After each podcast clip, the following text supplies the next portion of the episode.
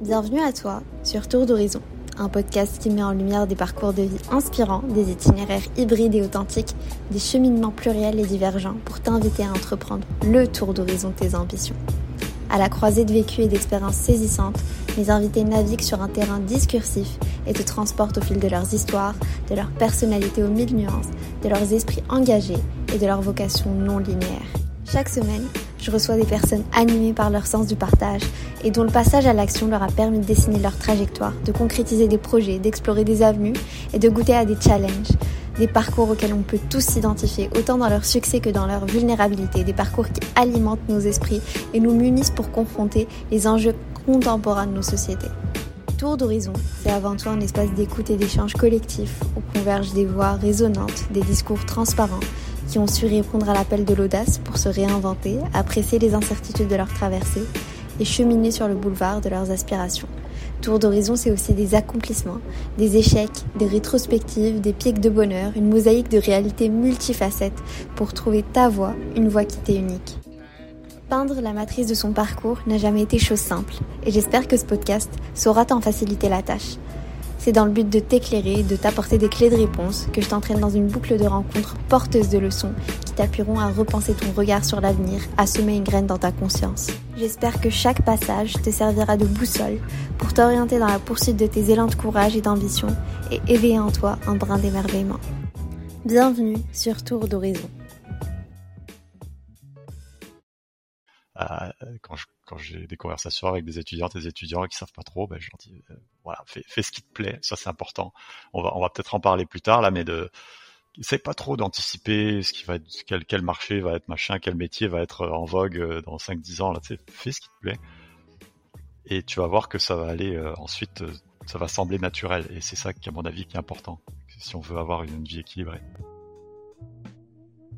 Ces quelques mots que tu viens d'entendre à l'instant sont ceux de Justin, Justin est professeur et spécialiste en économie appliquée à HEC Montréal. Au-delà de son rôle de professeur et de coordonnateur de parcours, Justin est aussi le parrain de la grande famille Agir, qui ne cesse de se réinventer d'année en année et dont les accomplissements sont probants d'un esprit de cohorte et d'un sens de l'initiative plus que pointu et en toute humilité d'une énergie ultra géniale. Je fais d'ailleurs partie de cette famille qui n'arrête pas de grandir à chaque session d'automne. Moi aussi, je faisais partie de ces rookies qui ignoraient tout de ce qui les attendait avant la grande levée de rideau du parcours Agir. Pourtant, en prenant du recul et d'un coup de machine à remonter dans le temps, je suis quasi certaine, à l'instant où j'ai dit ce podcast, que la plupart de mes projets, mes ambitions et une portion de ce que je voulais réaliser a pris forme grâce à Agir. Au cours de notre échange, on n'y fait pas forcément une promotion exhaustive, donc c'était le moment ou jamais pour vous en parler avant de réenchaîner sur le portrait de Justin, soit l'un de ses cofondateurs. En plus d'avoir été celui qui m'a initié au concept de microéconomie, il a sans doute laissé son empreinte dans des sphères d'expertise hybride aux échelles nationales et internationales. Issu d'une formation d'ingénieur, il découvre un intérêt nouveau pour l'économie à laquelle il s'initie d'abord à travers des cours à options, cours qu'on a tendance à négliger en temps normal, mais qui lui ouvriront les portes d'une avenue prometteuse bien loin de l'Hexagone et de façon impromptue de l'autre côté de l'Atlantique, à Houston, au Texas. A priori, sa profession d'économiste, on pourrait se dire que Justin possède un parcours académicien linéaire et commun. Cette conversation a sans doute été révélatrice de couleurs et de nuances que je ne connaissais pas à la toile peignant l'itinéraire de Justin, une toile aux multiples facettes que même certains des étudiants Agir ignorent. Entre contribution à la recherche académique, écofiscalité, souci d'une planète plus saine, justice sociale, jeux vidéo et comportements humains, notre échange est à l'image d'un concentré d'engagement, d'assurance, de boost de confiance et bien sûr d'inspiration. Justin est un de ces citoyens engagés qui ont conscience de l'urgence climatique, partisan d'une pédagogie responsabilisante, conscient qu'il faut avant tout et surtout s'aligner à ce qu'on aime faire pour être pleinement épanoui. Avec lui, on parle de causes environnementales, de macro-justice, de quête et de connaissance de soi, du monde de demain. J'espère que ce premier épisode te donnera l'élan pour oser à ton tour entreprendre ce qui te plaît vraiment et d'aligner tes convictions avec tes actions. Salut à toutes et à tous et bienvenue dans la série des premiers épisodes du podcast Tour d'Horizon, un podcast pour mettre en lumière des portraits inspirants et authentiques. Pour ce premier épisode du podcast, un épisode qui est assez spécial pour moi, je suis en compagnie d'une personne particulière qui a sans doute marqué les premiers pas de mon parcours à l'université. Aujourd'hui, je reçois Justin Leroux, professeur titulaire en économie appliquée à HEC Montréal, mais pas que. Justin est aussi le coordonnateur, que dis-je, le père fondateur du parcours Agir, un parcours qui compte déjà à son actif une belle famille de six cohortes étudiantes et dont on va euh, certainement parler au cours de notre conversation. Au détour de l'horizon d'échange qui nous attend aujourd'hui, on va revenir sur le parcours de Justin, sur son intérêt et son expertise en économie appliquée, sur son engagement citoyen et euh, praticien dans la sphère du développement durable et de l'éthique sociale, sur ses contributions scientifiques dans le cadre de ses travaux de recherche et sur une variété d'autres sujets, de conseils, de chapitres de vie sur lesquels s'articuleront son histoire. Avant même de commencer cette conversation à distance, euh, je suis déjà convaincue que celle-ci éveillera une étincelle d'inspiration chez la plupart des auditeurs, des auditeurs et des auditrices. Euh, salut Justin, bienvenue sur Tour d'Horizon. Merci Myriam, salut. Comment ça va? Ça va très bien, je suis ravi d'être là. Je suis vraiment euh, super honorée et euh, super contente de te recevoir euh, comme première invitée du podcast. je t'avoue que le choix du premier invité pour démarrer en fait cette saison de Tour d'Horizon s'est rapidement manifesté à moi. C'était un choix presque évident, si on peut dire ça comme ça. Et encore une fois, merci de soutenir ce projet qui est Tour d'Horizon et d'encourager un peu les, les alumni d'agir dont je fais partie, peu importe les horizons qu'ils empruntent. Donc, Mais je prie, tu me touches beaucoup avec cette invitation. Là. Justin, la plupart de ceux qui te connaissent et certainement tes étudiants et, étudiantes euh, ignorent les autres casquettes en fait euh, que tu as, euh, les autres arcs euh, à ton arche, en plus de professeur et de coordonnateur du parcours Agir. Et j'espère donc que cet échange mettra de l'avant ton cheminement impressionnant et agrandira l'objectif pour capturer un peu toute l'image et tout le paysage de ton itinéraire, autant professionnel qu'académique, autant citoyen qu'innovateur. Et j'aimerais donc commencer en fait par te poser la question générique de ce podcast. Est-ce que tu pourrais commencer par nous faire un bref tour d'horizon de qui tu es et de l'enfant que tu étais D'accord, avec plaisir. Euh, bah, moi, je suis je je sais pas comment définir qui je suis. Euh, je suis comme tout le monde, hein, une personne euh, lambda, on va dire.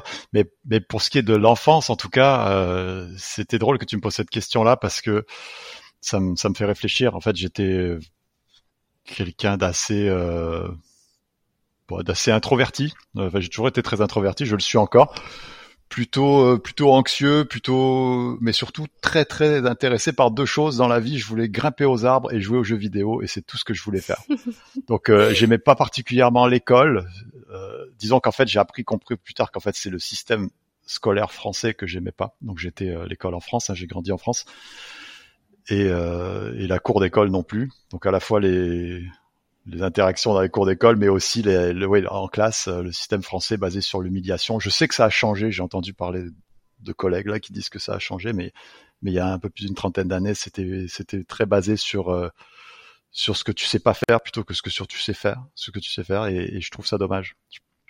Mm-hmm. Mais moi personnellement, je te rejoins parce que j'ai fait euh, quand même une partie de mon éducation dans le système français, puis on a vraiment tendance à avoir un peu deux groupes, les groupes en fait qui sont partisans de ce système et d'autres en fait qui pensent que ce système est assez archaïque. Mais euh, je te comprends. Et est-ce que ton introversion vient justement d'un trait de caractère? Est-ce que tu as toujours été timide? Ou euh, c'est juste J'étais euh, timide et introverti. Par contre là, et, mais notamment parce que j'avais pas confiance en moi et, et je trouvais que c'était l'école qui faisait en sorte que j'avais pas confiance en moi. Quand je suis allé en mhm. Amérique du Nord, bon, j'étais plus vieux aussi, mais ça a tout, tout a changé. C'était, euh, radical. Mm. Bah, en tout cas, enfin, on va revenir un peu sur ton passage en Amérique du Nord, mais moi, j'aurais une euh, deuxième question en fait pour rebondir. Comment est-ce que justement t'imaginais la vie des grands, euh, que ce soit en fait à, à 10 ans ou même à 20 ans, et est-ce que tu savais déjà ce que tu voulais faire? Et quel type de d'élève, d'étudiant est-ce que tu étais? C'est plus une question orientée sur le milieu académique, si on peut dire ça comme ça. Ouais, ok. Euh, bah, j'étais euh, globalement, même si je n'aimais pas trop l'école, j'étais plutôt bon élève. Euh, j'avais surtout des facilités en mathématiques et en sciences. Euh, par contre, tout ce qui était français, histoire géo, philo, là, c'était c'était nul. C'est-à-dire que je veux pas en faire l'apologie là d'avoir eu des mauvaises notes dans, dans ces dans ces matières-là, mais c'était vraiment très très mauvais. J'avais j'avais beaucoup de mal à j'apprenais les choses par cœur et donc pas très bien parce que je comprenais pas ce qui quelle était l'articulation derrière ça. Puis bref, euh, c'était pas bon. Mmh. Mais sinon, euh, j'ai j'avais pas vraiment d'idée de la carrière que je voulais faire plus tard. Ça m'est venu extrêmement tard. D'ailleurs, on va en parler hein, de, de est-ce qu'il faut laisser euh, est-ce qu'il faut laisser faire les la chance ou est-ce qu'il faut forcer sa chance ou, tout ça. Mais bon, globalement, je, je voulais tout faire euh, sauf économiste, par contre. Ça, c'est sûr. Euh, J'étais intéressé par la biologie, par la psychologie, par toutes sortes de choses, mais euh, une carrière d'économiste, ça me, ça même le monde professionnel en général, ça me paraissait ennuyeux au possible. Donc, euh, j'avais aucune motivation ou, ou pour une carrière en particulier. Mais quand même, c'est un beau contraste avec euh, tout ce que tu as accompli, mais en tout cas, on va y revenir. Et justement, en fait, pour euh, un peu enchaîner sur ce contraste, tu as étudié les mathématiques et l'économie à la Sorbonne et tu es docteur en philosophie.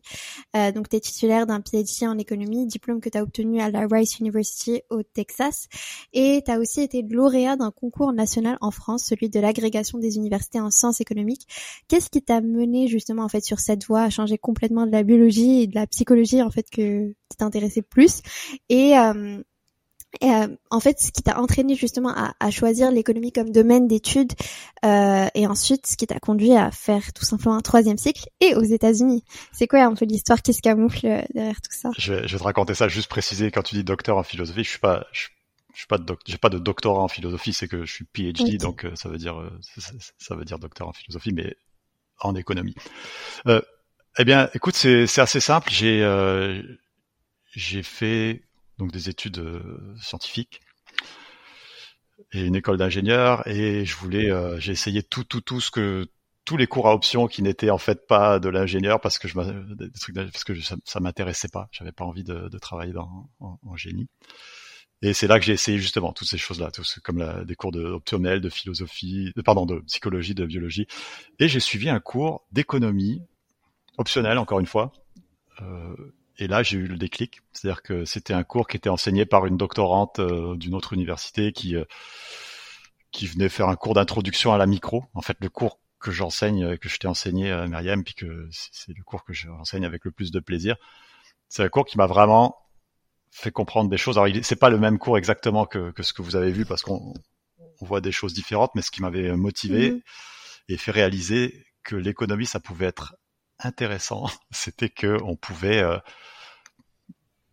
on pouvait essayer de comprendre les comportements humains et puis voir euh, comment ces interactions entre personnes euh, pouvaient conduire à, bah, plein de choses, des choses qu'on voit tous les jours. Là, comment est-ce que les prix sont formés, comment est-ce que comment est-ce qu'on prend des décisions quotidiennement sur acheter telle ou telle chose ou aller décider d'aller sur telle ou telle plateforme, utiliser tel ou tel réseau social. Ça fait partie des décisions et toute décision qui est faite de manière réfléchie, elle, ça rentre dans le giron de l'économie. Donc pas uniquement de l'économie, évidemment, il y a aussi d'autres disciplines qui s'intéressent à la décision, mais l'économie est une manière formalisée parce qu'il y a un peu de mathématiques qui permet de de, de regarder ça. Puis moi, c'est les mathématiques, ça a toujours été un peu ma, ma chose que j'aimais bien faire. Bah, c'est vraiment drôle en fait que tu dises que c'était vraiment un cours de microéconomie. Puis là maintenant justement tu enseignes le cours de microéconomie. Mais c'est sûr que, enfin, moi personnellement, je trouve que avec du recul, faudrait justement essayer de voir l'économie comme une manière en fait de compréhension du monde et pas forcément en fait comme un cours, enfin avec euh, juste des opérations, enfin entre quantité et prix. Euh, c'est vrai que maintenant, enfin, j'ai vraiment un regard plutôt différent sur l'économie. Puis je pense qu'il y a aussi d'autres facteurs qualitatifs, il n'y a pas que les mathématiques qui rentrent en jeu. Et justement, en fait, moi je me demandais pourquoi justement avoir continué. Enfin, t'as as commencé avec des cours optionnels, mais ensuite, bah, tu t'es quand même spécialisé, t'as fait ton doctorat et, euh, et pourquoi avoir décidé justement, enfin, de quitter la France pour euh, partir aux États-Unis et pour poursuivre tes études euh, autre part que, que la France métropolitaine? Ouais, alors ça s'est fait par étapes, euh, notamment parce que je savais pas ce que je voulais faire de ma vie. Hein. Donc euh, j'avais suivi ce cours optionnel en économie, j'ai décidé d'aller plus loin, finalement de faire un, une maîtrise en mathématiques appliquées à l'économie pendant que je faisais euh, l'école d'ingénieur. Donc je savais, j'avais vite compris que je voulais pas faire ingénieur plus tard, mais donc pendant que je faisais ça, je faisais aussi une maîtrise à côté à la Sorbonne en, en mathématiques appliquées à l'économie.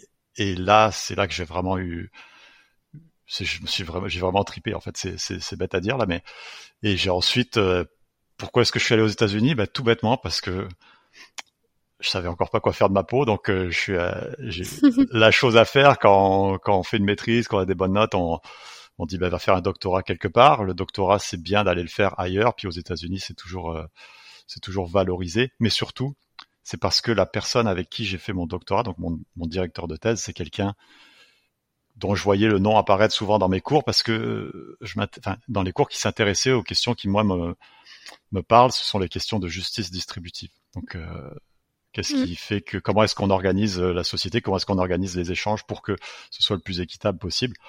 Et donc là, Hervé Moulin, il s'appelle, là, c'est, ça a été mon mentor depuis ce temps-là. Et, voilà, il se trouvait qu'il était prof à Houston, au Texas, à Rice University, donc c'est là que je suis allé.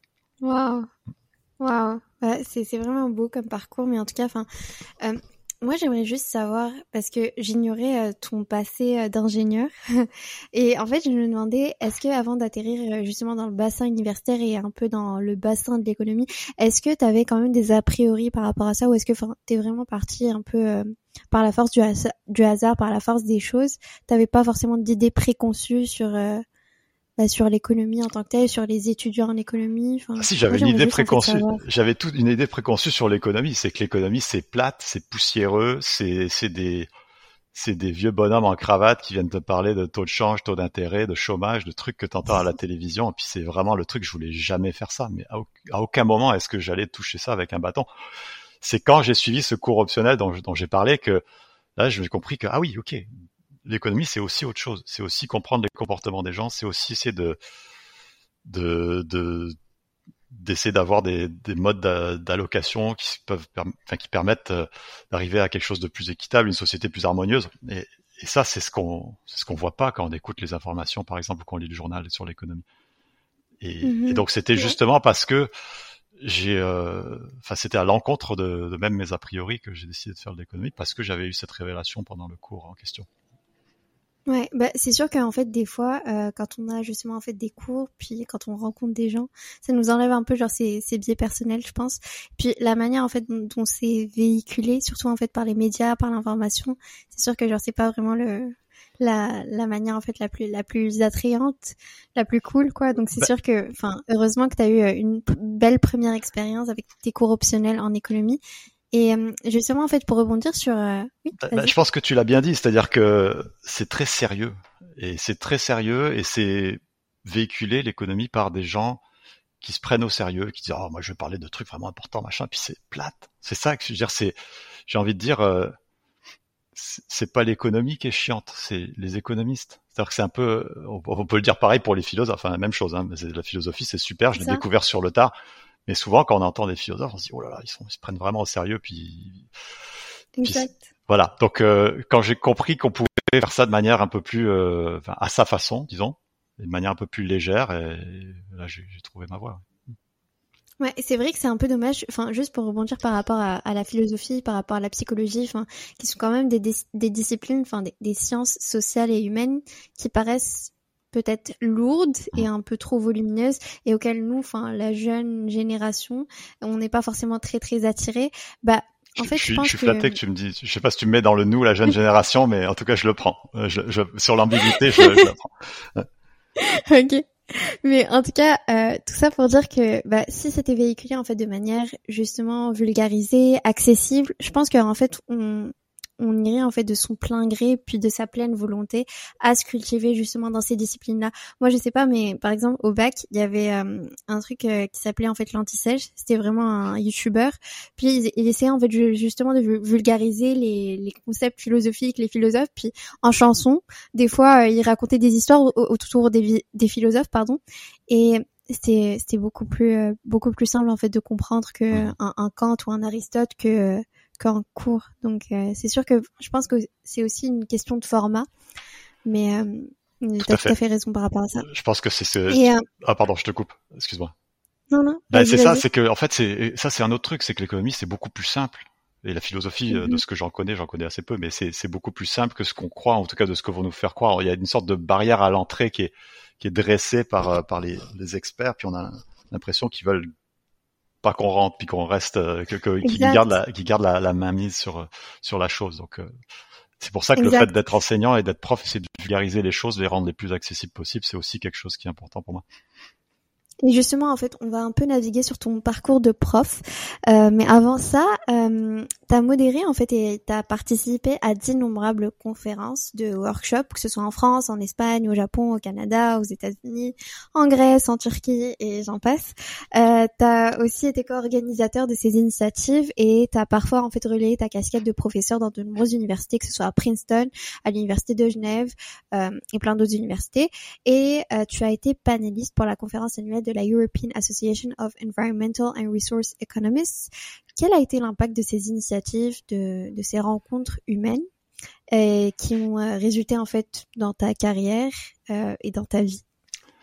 Eh bien, dans, la liste que tu fais, surtout au début, là, c'est des, des conférences, des congrès. On va, on va, on va se promener là partout dans le monde pour aller présenter nos choses. Là, pour moi, je trouve ça assez scandaleux. C'est-à-dire que l'impact, il est nul.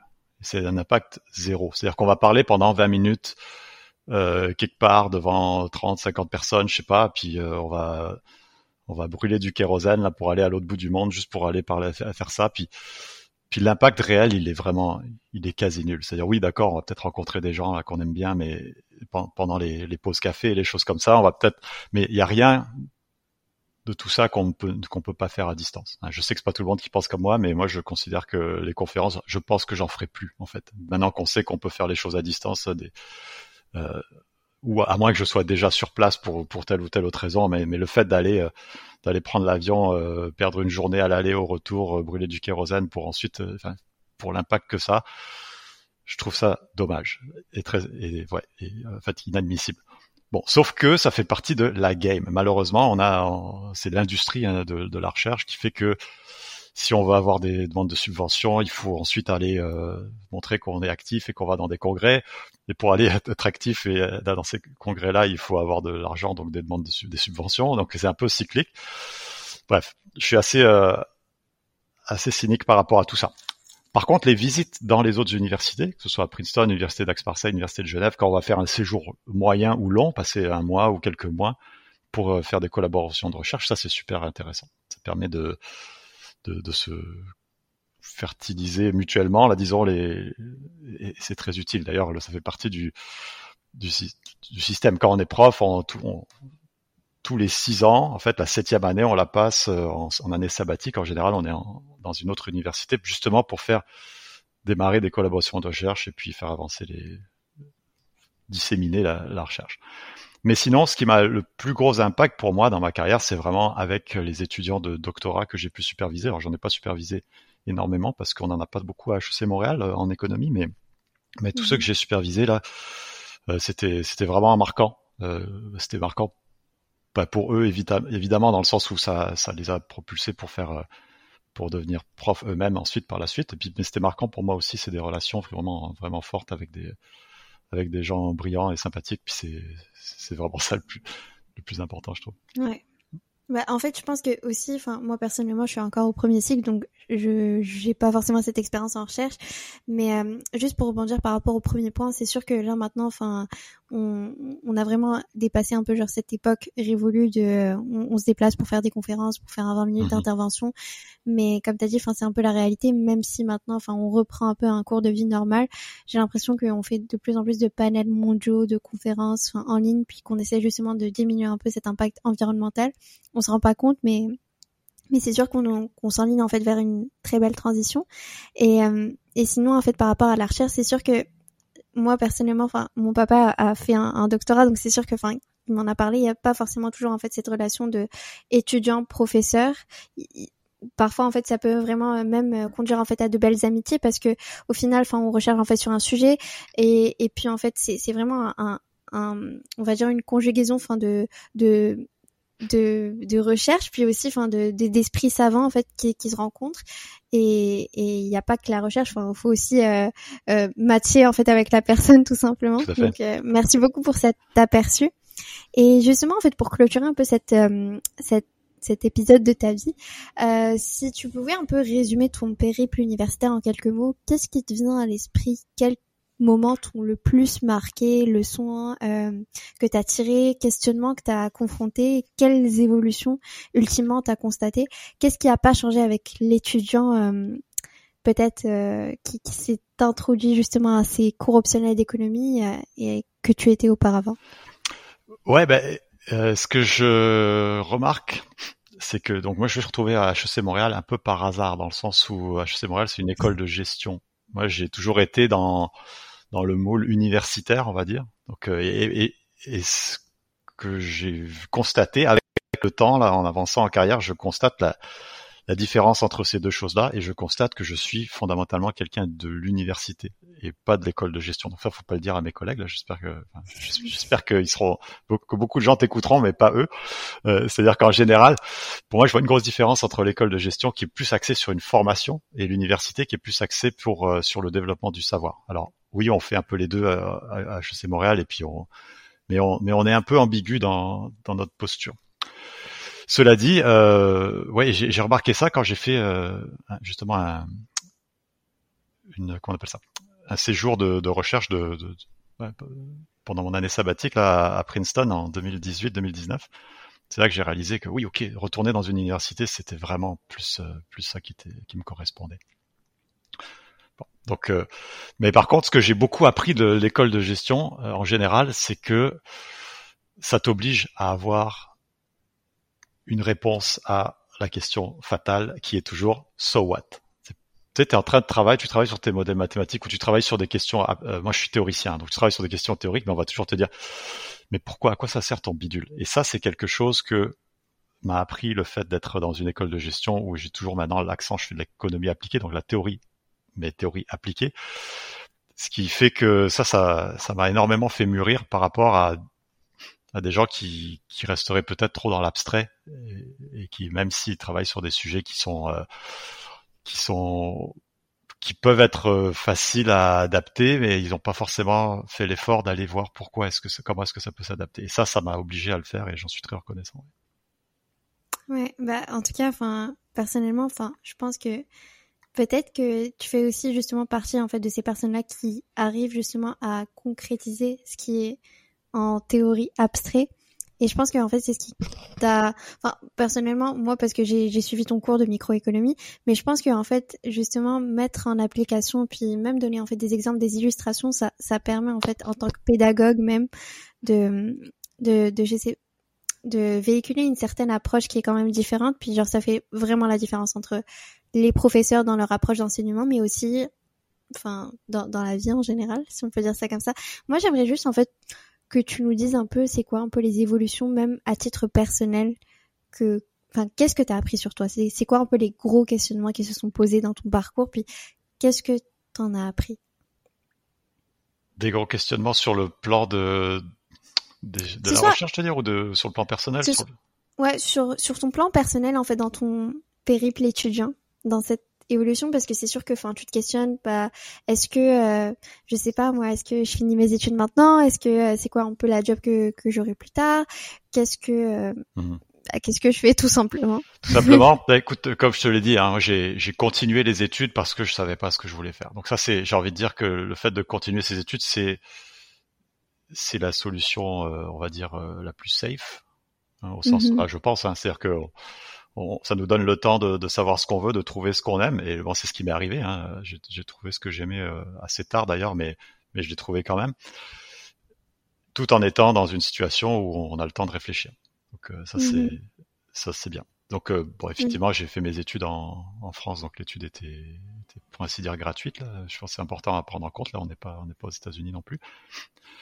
Et donc ça, c'était pour moi, ce serait un des un des éléments marquants. Mon père me disait tout le temps, moi, je, j'avais des inquiétudes par rapport à ça. J'étais pas, j'étais pas euh, serein. J'étais pas serein exactement. Mais mon, mon père qui, euh, bon, qui me disait tout le temps, écoute, ça, ça va venir, t'inquiète. Tu fais tes trucs, tu étudies et tu vas voir que ça va venir tout seul. Alors je croyais pas une mhm. seconde. Je me disais mais qu'est-ce qui c'est facile de dire euh, ça va venir euh, quand quand t'es pas en train de lutter toi-même. Et en fait ça s'est produit comme ça. Et c'est le, le conseil que je donne à, à quand je quand j'ai des conversations avec des étudiantes et des étudiants qui savent pas trop, ben, je leur dis euh, voilà, fais, ce qui te plaît, ça c'est important. On va on va peut-être en parler plus tard là, mais de essaie pas trop d'anticiper ce qui va être quel quel marché va être machin, quel métier va être en vogue euh, dans 5 10 ans là, tu sais, fais ce qui te plaît. Et tu vas voir que ça va aller euh, ensuite ça va sembler naturel et c'est ça qui à mon avis qui est important si on veut avoir une, une vie équilibrée.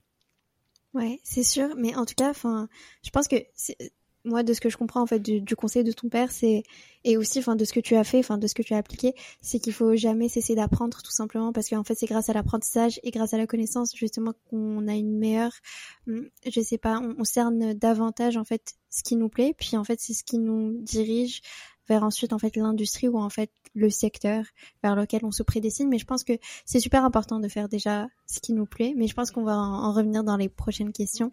Ouais, si je peux compléter deux secondes, je, veux pas, je, veux pas donner l'impression que j'étais quelqu'un qui avait une soif d'apprendre. C'est pas le cas. Hein. Je, vraiment, je, je peut-être que tu as cette image de moi, mais malheureusement, je vais devoir percer cette bulle. C'est que non, j'avais la chance de pouvoir faire des cours qui étaient très variés dans dans, dans l'école d'ingénieur où j'étais là. Puis je pense que c'est c'est ça qui est qui est important. Je pense que là, on n'est pas en train de parler de système scolaire, de réforme ou quoi que ce soit, mais je pense que les les systèmes dans lesquels on oblige les, les gens à choisir très tôt, je pense que c'est dommage parce que ça, ça fait en sorte que certaines personnes qui mûriraient plus tard ou qui se découvriraient, découvriraient plus tard seraient, seraient fermées à ça. Ouais, c'est sûr qu'en fait, bah, ça, ça bloque en quelque sorte, mais je pense qu'on pourra en revenir parce qu'il y a quand même des questions par rapport à ça. Euh, Justin, à la lecture de tes nombreuses contributions en fait dans la sphère aussi bien universitaire que scientifique, tu as publié, co-publié de nombreux articles, euh, que ce soit en fait des ouvrages, des revues, jusqu'aux plus récents articles. Euh, au plus récent article paru en 2021 intitulé What do climate change winners owe and to whom? Soit en français que doivent les vainqueurs du changement climatique et à qui euh, le doivent-ils? Euh, on y évoque les notions d'éthique climatique, d'externalités positives et négatives, de gagnants et de perdants de la lutte environnementale, de la taxe carbone, de la justice distributive et bien d'autres concepts. Cette publication est en quelque sorte un reflet de tes champs d'expertise. à l'instar de tes travaux de recherche, de quelle façon est-ce que tu pourrais nous démystifier les notions euh, complexes que peuvent paraître la justice distributive, le partage des coûts et plus largement l'application des théories économiques dans un contexte d'amélioration euh, écologique. Ouais, euh, c'est donc, donc juste pour préciser, cet article il est paru dans une revue qui s'appelle Philosophie and Economics. Donc en fait, c'est un article de philo. Donc là, si on revient avec le passé où j'étais nul en philo, c'est parce que j'étais pas prêt, j'étais pas mûr et j'étais pas intéressé par ce que je faisais. Là maintenant, il se trouve que jamais, jamais si on m'avait dit il y a même 20 ans, euh, tu vas écrire dans une revue en philo, ça, me paraissait impossible. Donc, donc voilà, tout est tout est possible quand on est un, quand, on a trouvé sa voie. Euh, je pense que c'est encore quelque chose de tout simple. Hein. Euh, la justice distributive, c'est juste comment est-ce qu'on va distribuer les choses, comment est-ce qu'on va répartir les richesses ou les de, de, de manière équitable. Alors pourquoi est-ce que c'est compliqué? Parce que équitable, ça veut dire plein de choses. Ça veut dire l'égalité de quelque chose. Mais l'égalité de quoi? Est-ce que c'est l'égalité des chances? Est-ce que c'est l'égalité de résultats? Est-ce qu'on donne à tout le monde la même chose? Ou est-ce qu'on donne un peu plus à ceux qui ont plus besoin?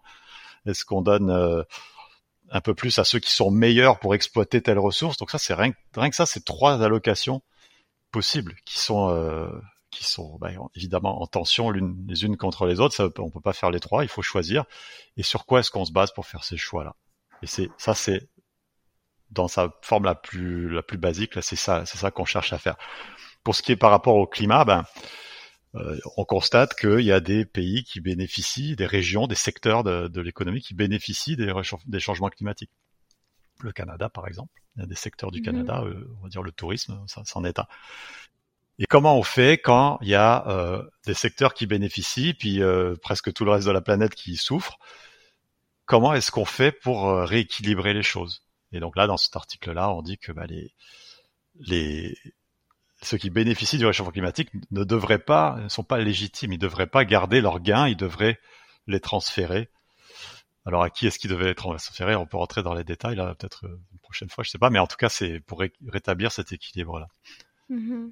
Mais c'est vraiment impressionnant en fait déjà. Euh, c'est c'est vraiment cool que tu eu à publier justement dans une revue en philosophie.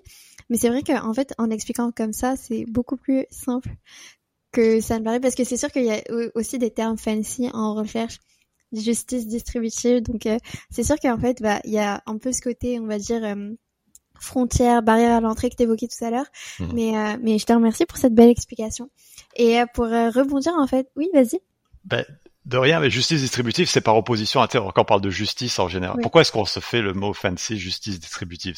C'est un gros mot là, cest dire qui C'est parce que quand on parle de justice en général, on parle de, de la loi, de la justice au sens les tribunaux, tout ça. Donc on est obligé de mettre distributive pour dire qu'on parle de la répartition des ressources. Qui parle. Voilà. C'est sûr que c'est ça. Puis je pense que tu parles beaucoup en fait des problèmes d'allocation de, de, ressources, puis de tarification des ressources, puis t'évoques ça un peu en convergence avec euh, bah, la taxe carbone, euh, puis d'autres problématiques qui sont quand même assez contemporaines.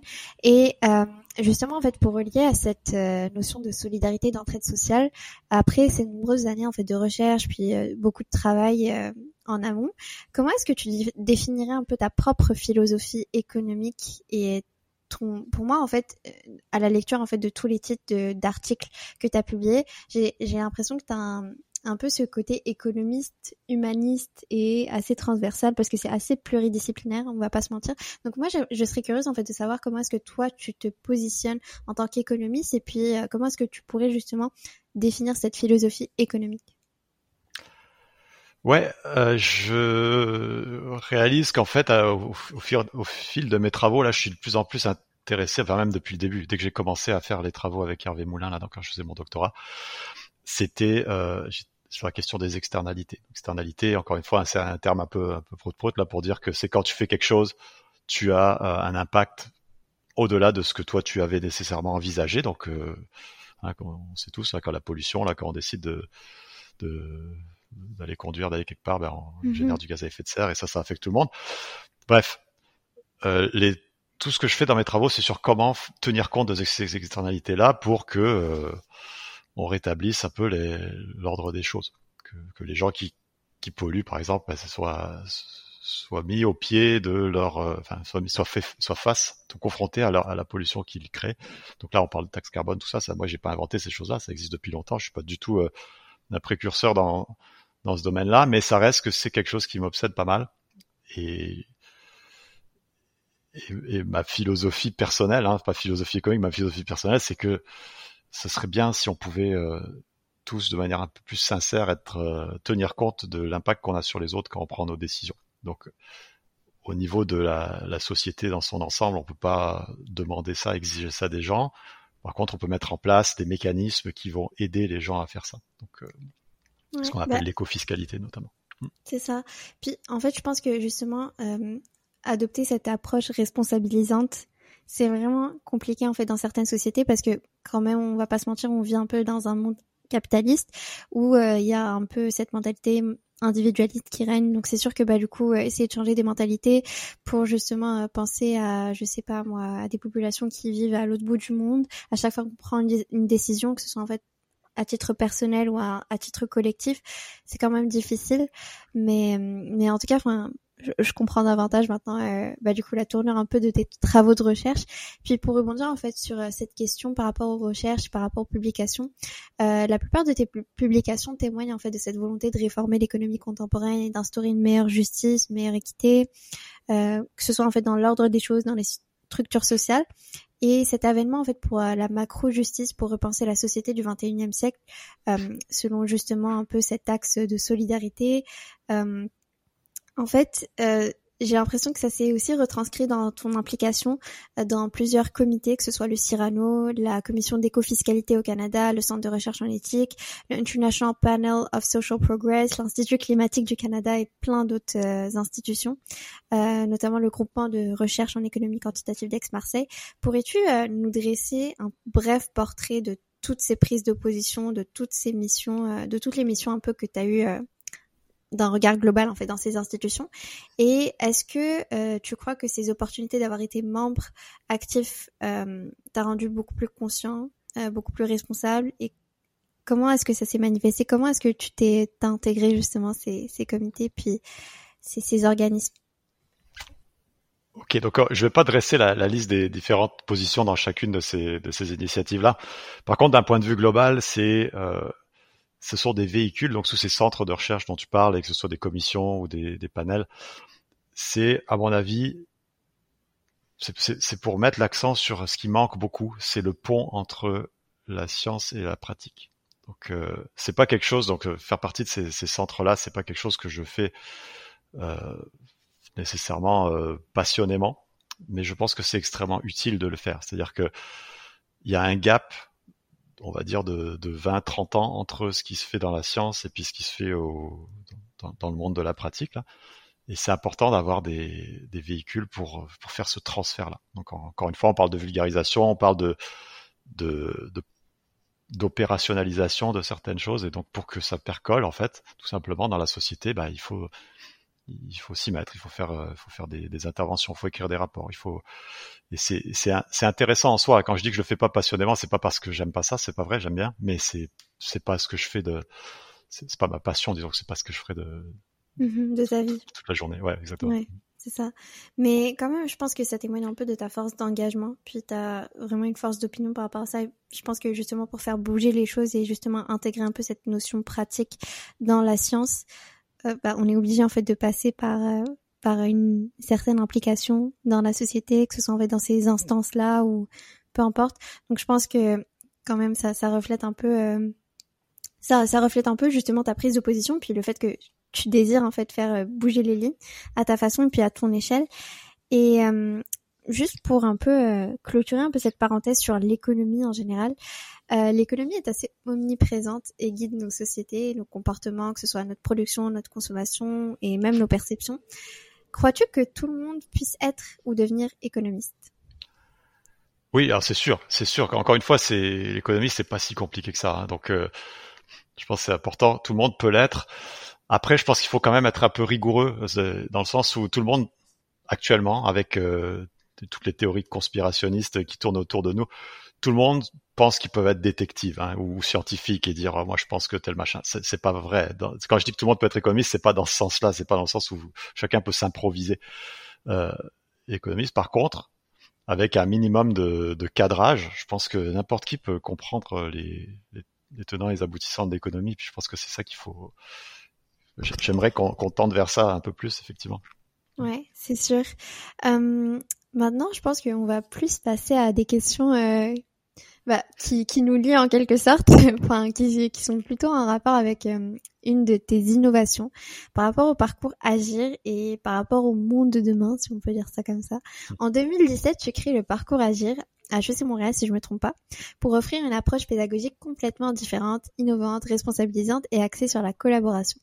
Sans le savoir, tu ouvres les portes à la création d'une famille de cohortes étudiantes, à un réseau de jeunes leaders soudés et allumés par la flamme de l'apprentissage pratique. Est-ce que tu pourrais nous expliquer un peu en quoi consiste le parcours, son histoire et quelles raisons t'ont poussé à le fonder? Qui sont les autres visages derrière l'émergence d'Agir oui, alors je vais préciser tout de suite que j'ai pas créé le parcours seul. Hein. On, une, on était une équipe de quatre profs, donc quatre profs que tu connais. Donc il y avait Luciano Barin Cruz, Sophie Marmouzet, Chantal Labbé et moi. Et euh, c'était pas non plus quelque chose à, notre initiative. On s'est dit yes, on va aller créer un truc, ça va, ça va être génial.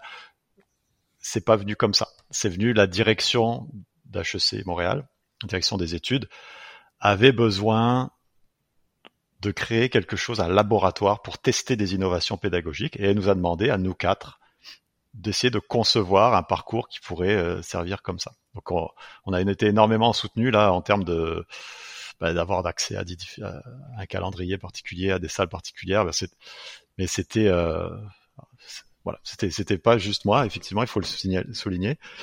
Et donc ce qu'on a fait, c'est qu'on a regardé, on a parlé à des à des experts en pédagogie, on a regardé des constats d'anciens étudiants d'HEC qui, constataient justement que il n'y avait pas assez de, multidisciplinarité, donc les cours étaient en silo les uns les autres à l'époque, qu'il y avait euh, pas assez de concret non plus et pas assez de d'implication dans les carrières. Donc euh, notamment le service de gestion de carrière d'HEC Montréal disait ah ben les étudiants ils ils se réveillent trop tard pour euh, pour aller choisir leur carrière.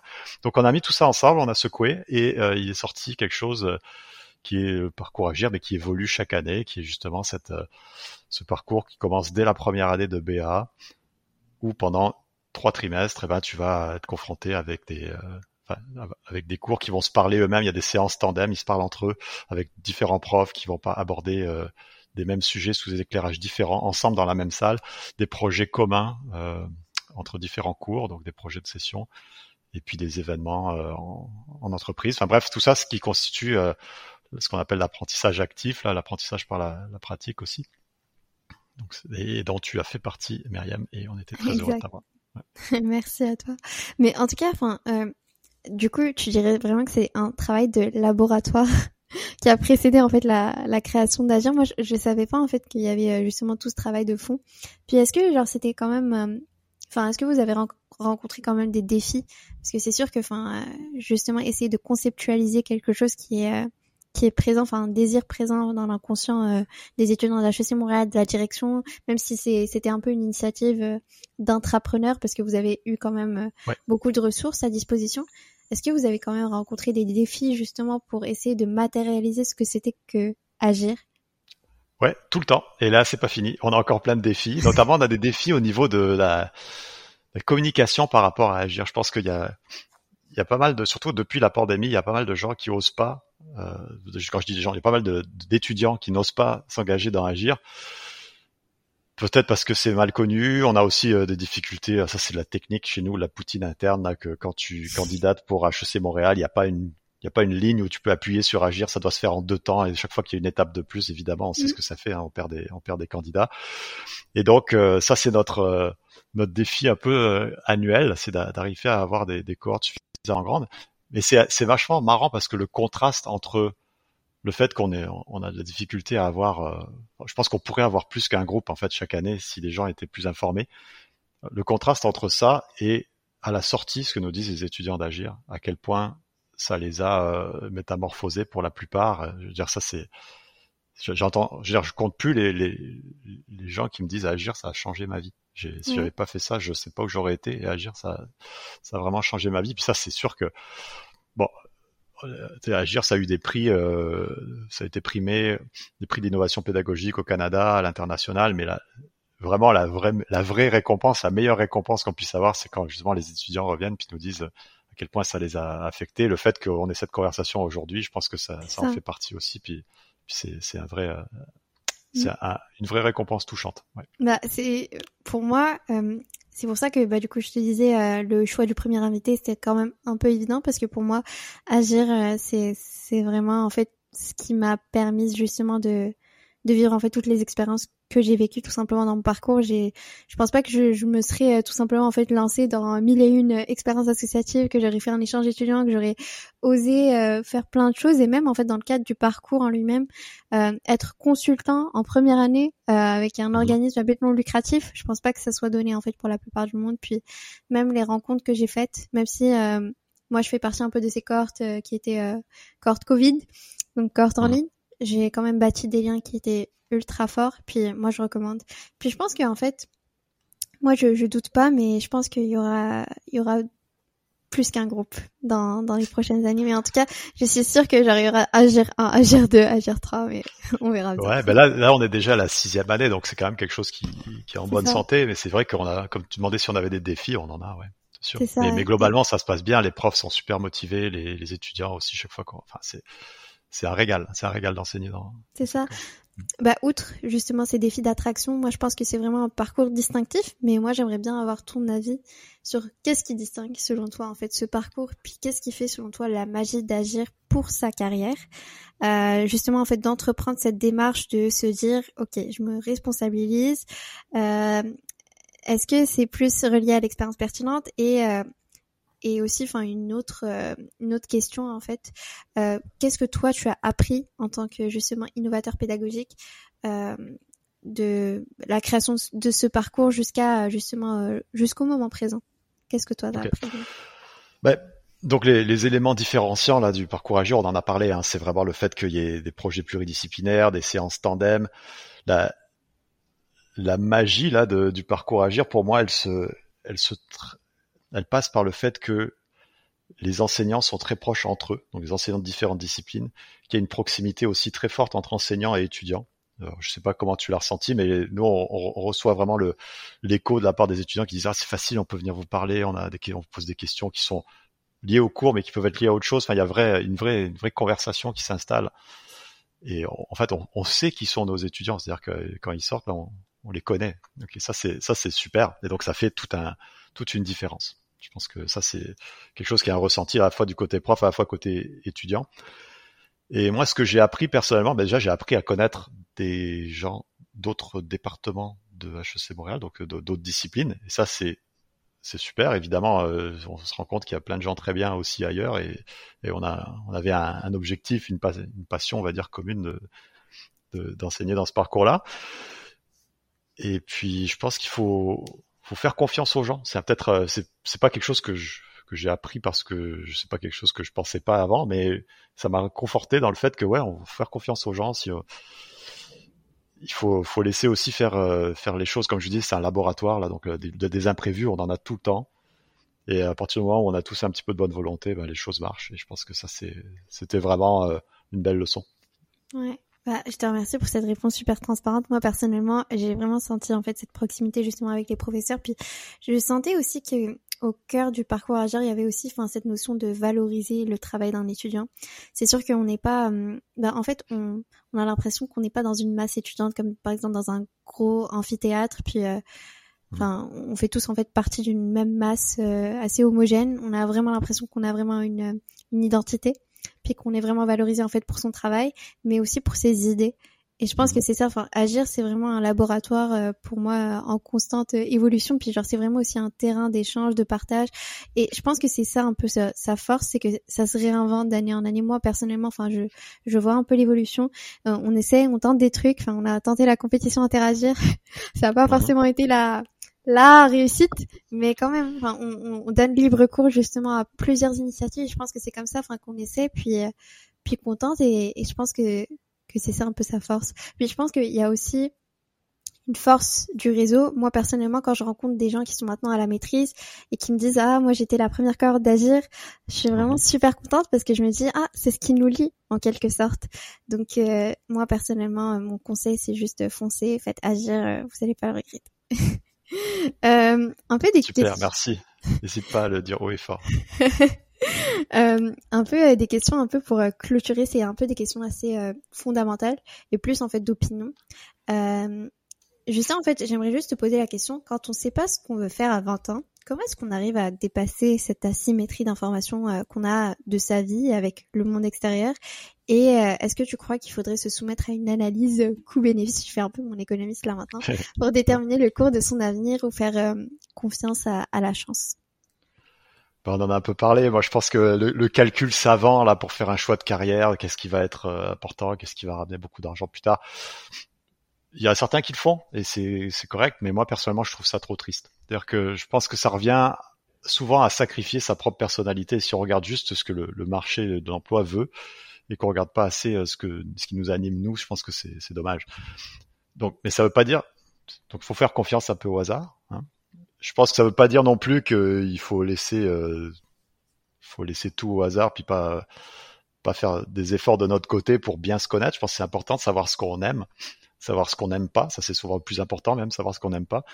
Puis à 20 ans, je pense qu'on a généralement pas assez d'expérience pour savoir ce qui nous convient. Hein. Faut, faut, aussi pas se fermer les portes. Là, c'est, faut se laisser porter par les expériences. C'est la carrière parfaite. Je dirais que c'est un peu comme euh, comme l'âme sœur. On se dit ah, tiens, moi j'aimerais bien que ma, ma blonde ou mon chum plus tard et soit comme ceci, comme, comme cela, mais, en bout de une fois qu'on a trouvé l'âme sœur, on se rend compte que c'est pas du tout la même personne que celle qu'on aurait dessinée euh, euh, avant coup. C'est exactement ça. Puis euh, j'aimerais aussi en fait savoir qu'est-ce qui t'inspire au quotidien et qui continuera certainement en fait de t'inspirer dans 10 ans? Ben, j'ai un fils de 8 ans.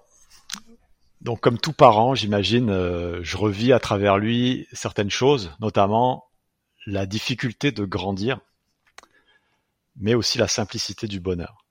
Et, je pense que c'est ça, c'est que mûrir tout en restant enfant, je pense que c'est extrêmement important dans une vie. Et, et dans 10 ans, ben voilà, mon fils aura 18 ans, je sais pas comment il sera là, mais il est déjà un peu ado malgré tout, donc on verra bien. Mais je pense que ça continuera à m'animer, ouais. Puis c'est et aussi à me pas, pas juste à me projeter, mais aussi à me faire réaliser que même en tant qu'adulte, c'est des c'est des problématiques qu'on a. Oui, c'est beau. Et quelle est ta définition de l'épanouissement et de la réussite? Alors la réussite, je sais pas. Mais l'épanouissement, je dirais que c'est quand on réalise qu'on est devenu soi-même.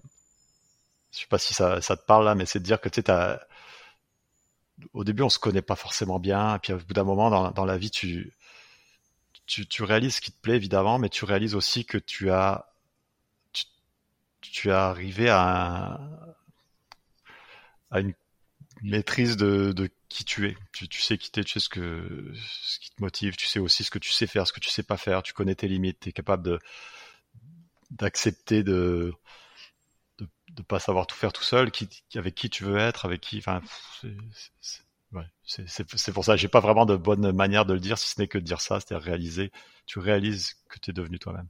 C'est exactement ça. Je pense que c'est quand tu atteins aussi un peu un état de flow, tu te dis je suis vraiment dans cet état en fait d'équilibre auquel j'aspire mmh. tout simplement. Puis je pense que quand tu es un peu en paix intérieure avec toi-même et que justement tu fais ce que tu aimes, tu es vraiment un peu en phase et en harmonie avec tous les aspects de ta vie, je pense que c'est un peu ça. Puis je pense que ça contraste aussi avec la réussite parce que la réussite, on a tendance à associer ça au prestige social, à un avancement, à une ascension, à, à une reconnaissance des autres. Puis je pense que c'est vraiment tellement différent de l'épanouissement qui est plus à titre individuel, mais qu'on a tendance justement à, à, à, négliger au détriment de la réussite euh.